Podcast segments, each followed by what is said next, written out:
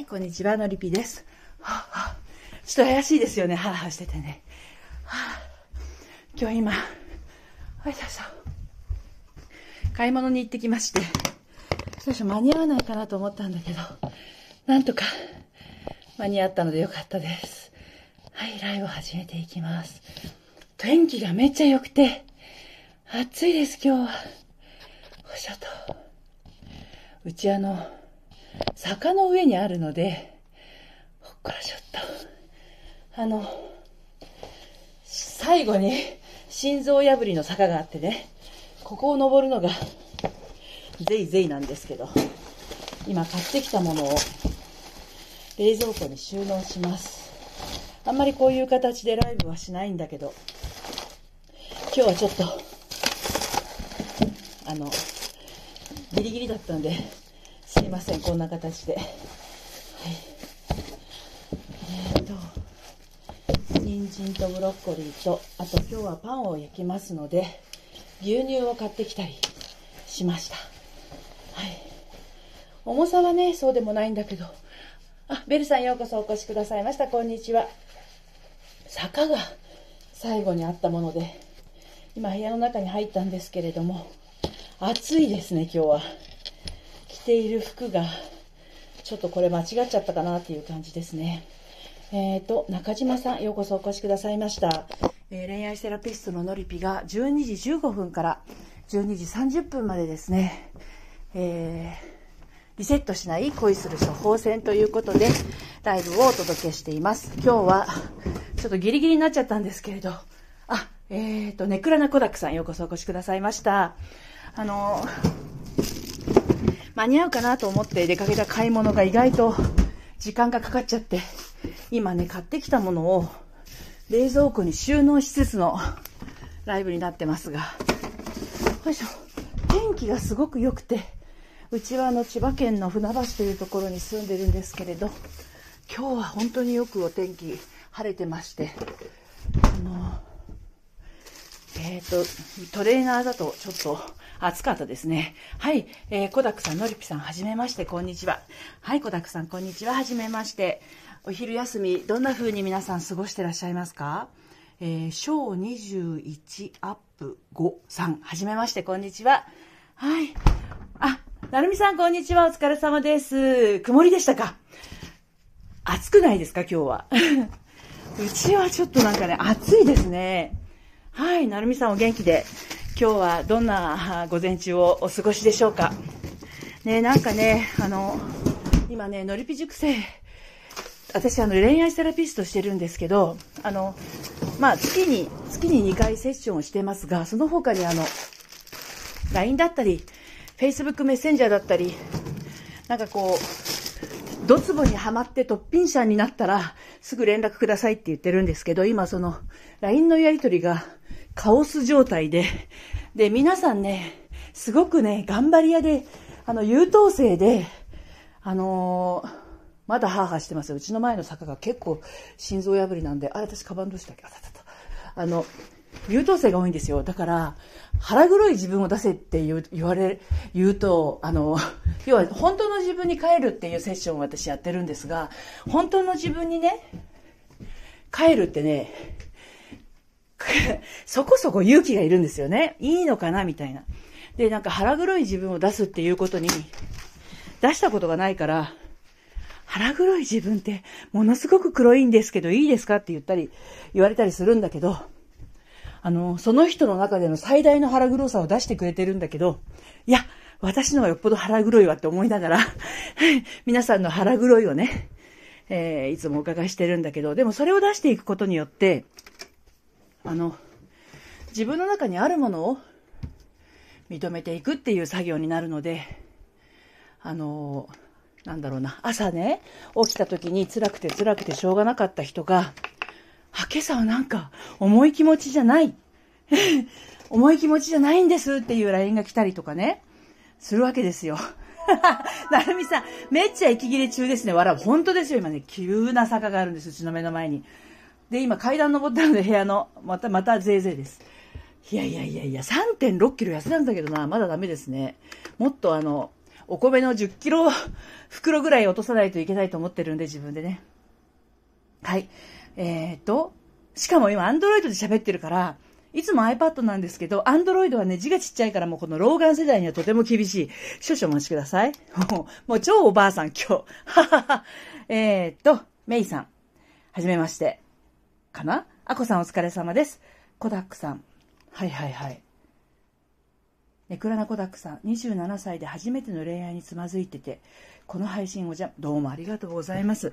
あのね、20代で恋愛につまずくとね、その方がいいよ。本当に。あの、20代で恋愛につまずくとね、明るい30代が待ってると思いますよ。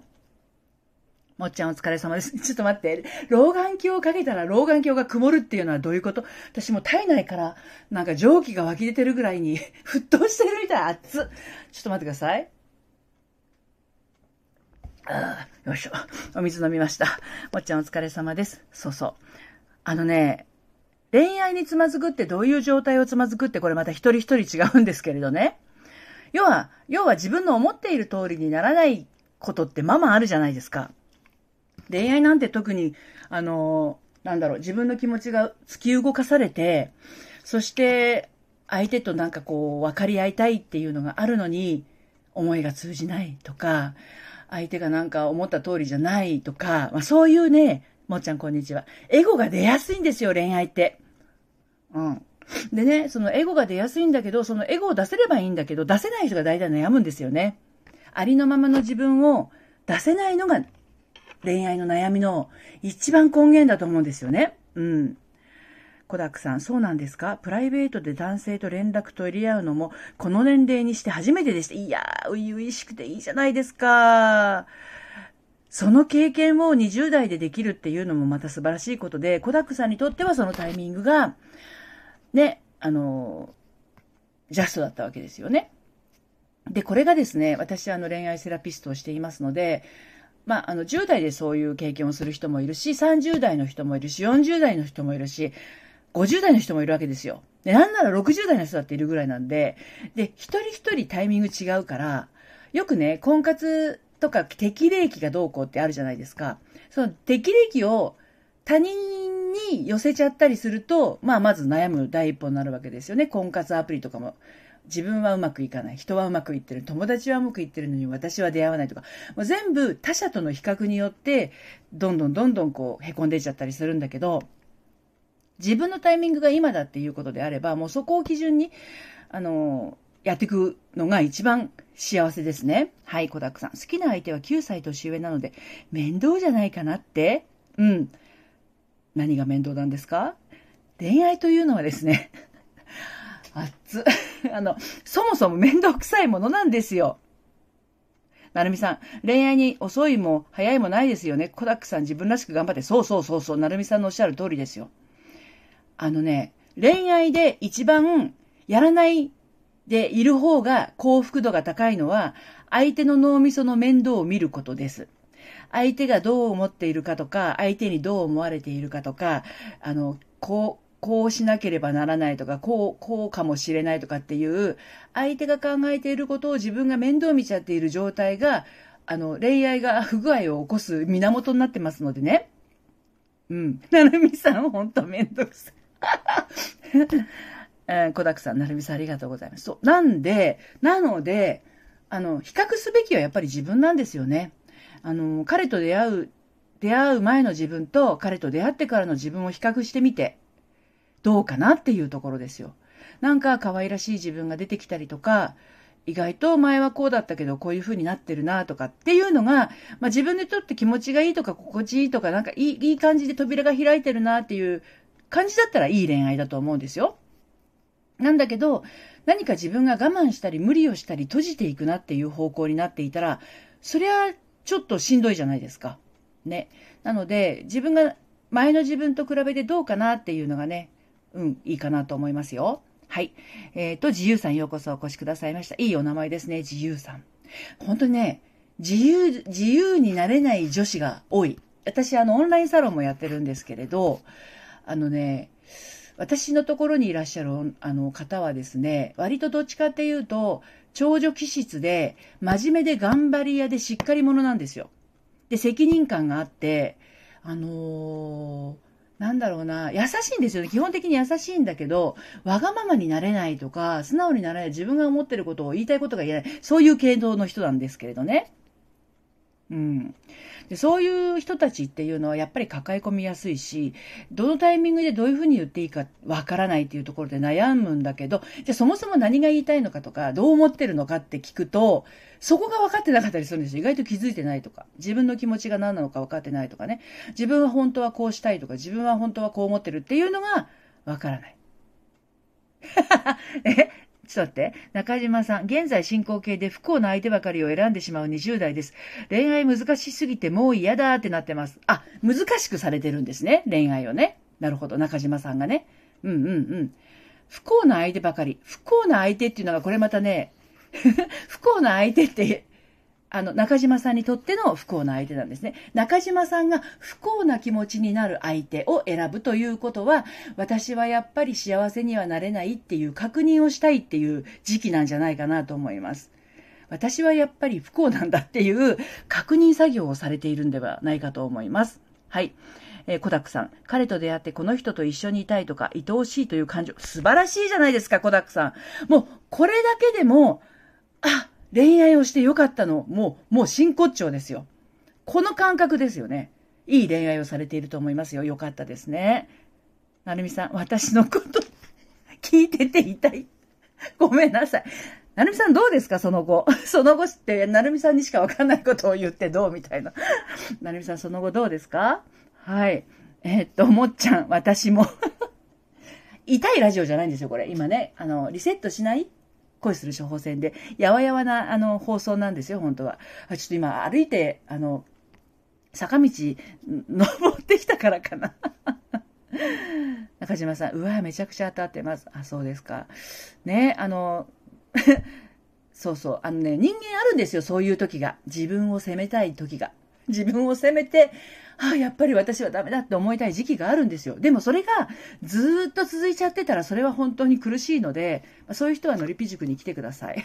今ちょっと受付はしてませんけど、あの、LINE からね、あの、声かけていただければ、あの、その表面的な悩みっていうのはお答えできるんだけど、深い悩みはやっぱりね、その人の悩みを、あの、ある程度の時間をかけて聞かないとわかんないんですよ。昨日もね、すごい長い時間、クライアントさんと喋ってて、もう本当に時間がオーバーしちゃって、あの、クライアントさん大丈夫かなって思ったんだけど、あの、本当に、本当に、あの、出口がわかんなくなっちゃってる方もたまにはいらっしゃるので、まあそういう時でもですね、特に 延長料とか私いただいてないので、もうひたすら聞いて聞いて。でそれでもなかなか自分自身もなか悩みの原因がわかんなかったりするんだけど、でも今朝ね、LINE が来てて、今朝は本当に辛くなかったんですよっていうふうにおっしゃってる方がいらっしゃったんでね、あの、話すって大事なんですよね。うん。はい。えー、コダックさん。連絡取ってる時もニヤニヤして幸せなのに連絡1週間来なくってなって不安だし悩んでしまってます。そうですよね。こういう時期ありますよね。連絡っていうものはお互いしたい時にしてますんで、そう。ペースがあるわけよね。自分はすぐ連絡が欲しいタイプと、彼側は割とのんびりで 自分がしたい時にするタイプ。でも、LINE とかだったら既読がついたら読んだっていうことだからっていうふうに送らない人もいるし、あの、読みすらせずに仕事に没頭している人もいるし、あの、人によってはね、もう、あの、マナーモードにして、まあ、マナーじゃないな、サイレントにしてるとか、自分から情報を拾いに行く人は、もうあの、お風呂場とか寝室には持ち込まないとか、あの、普段もサイレントにしていて、情報は、あの、向こうから来るのではなく、自分から拾いに行くっていうふうにしてる人もいますからね。そのパターンが分かっていれば、コダックさんもそこまで不安にはならないんじゃないかなと思いますよ。はい。なるみさん、ご覧の通りスッキリしてよかったです。はい、コダックさん。恋愛といっても片思い、片思い。片思いはね、最高の純愛ですよ。なんていうのかな。あのもう、付き合ってからの方が意外とエゴが出るんですよ。ああしてくれない、こうしてくれない、私はこうなのに、どうしてあなたはそうなの的な感じにね、エゴが出るのが付き合ってから。で、片思いの時って、なんかこう、ちょっとこっち振り向いてくれたりとか、ちょっ5回、5回 LINE を送ったんだけど、1回帰ってきただけでも飛び上がるぐらい嬉しかったりするじゃないですか。これがね、付き合うとね、5回送ったら5回返事が欲しくなっちゃったりするんですよ。エゴでしょ？女ってやね。そう。まあだから片思いっていうのはものすごく順調、純、純愛をね、今されているので、あの、素晴らしいと思いますよ。はい。なるみさん、そっかそっか、片思い一喜一憂ですよね。そう。で、これ両思いになったら一喜一憂の中にエゴというスパイスが入ってくるんですよ。ね人は欲深いものですからね。小沢さん、片思いしかしたことない。あの、多分ね、片思いしかしたことがないっていう人は、告白をしてないので、片思いで終わってたりとか、うん、自分の気持ちを伝えないで終わってる恋愛が多いのかなっていう感じはしますよね。はいはいはい。小沢さん、両思い付き合うってどんな感じなんだろう。あのね、自分が自分を大事にしているとします。まずそれ前提なんですけど、自分が自分を大事にしている前提で、プラス、プラスですよ。さらに自分のことを大事にしてくれる人が増えるので、安心感と幸福感と自分が自分で大丈夫っていう気持ちが倍になること。でももしかすると倍以上かもしれない。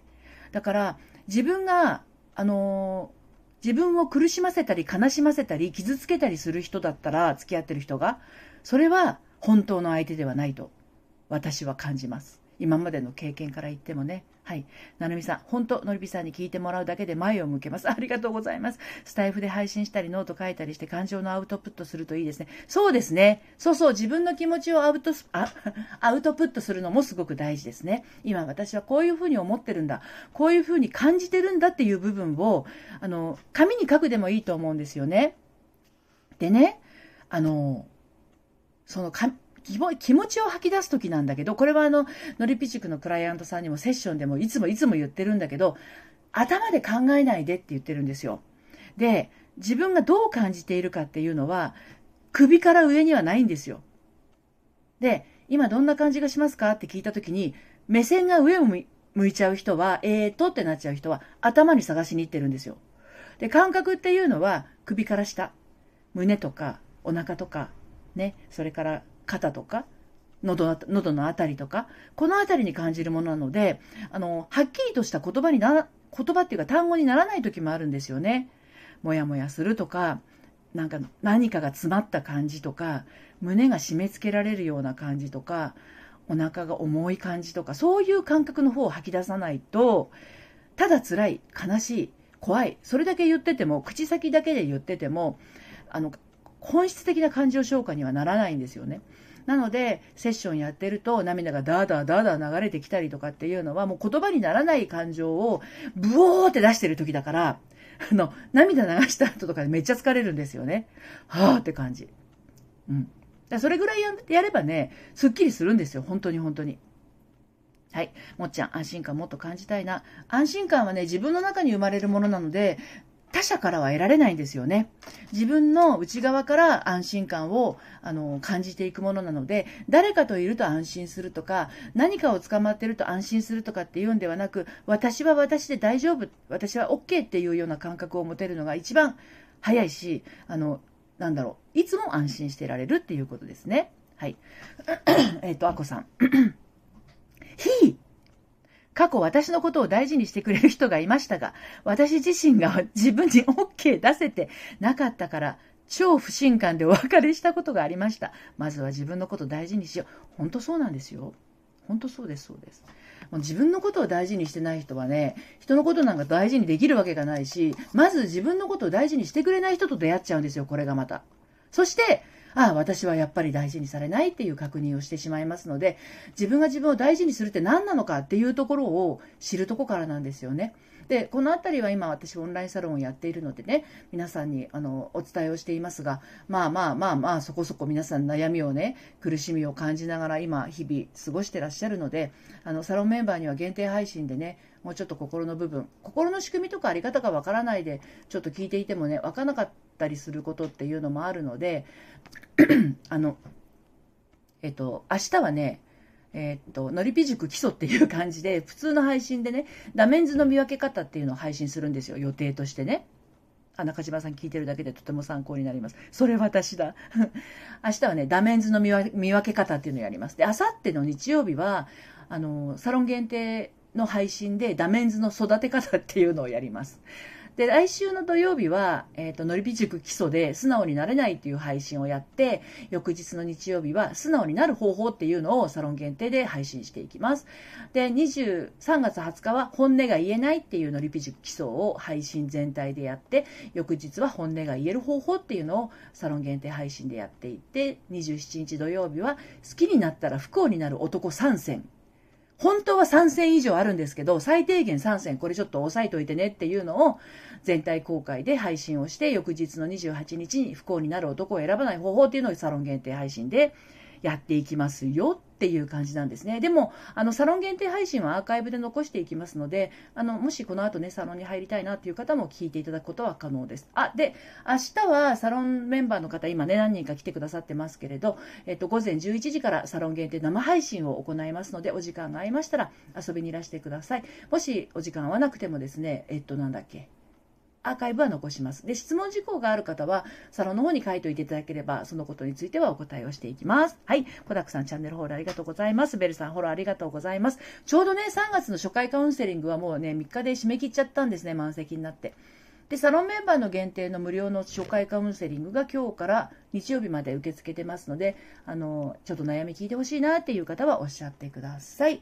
えっと、サロンメンバーの募集は今月は25日を予定しておりますので、まあ、あの、入ってみたいなという方は LINE の方から、え、遊びにいらしてください。ということで、今日もこれから ごめんなさい、1時から、えー、のりび塾のね、えー、セッションをしてまいりたいと思います。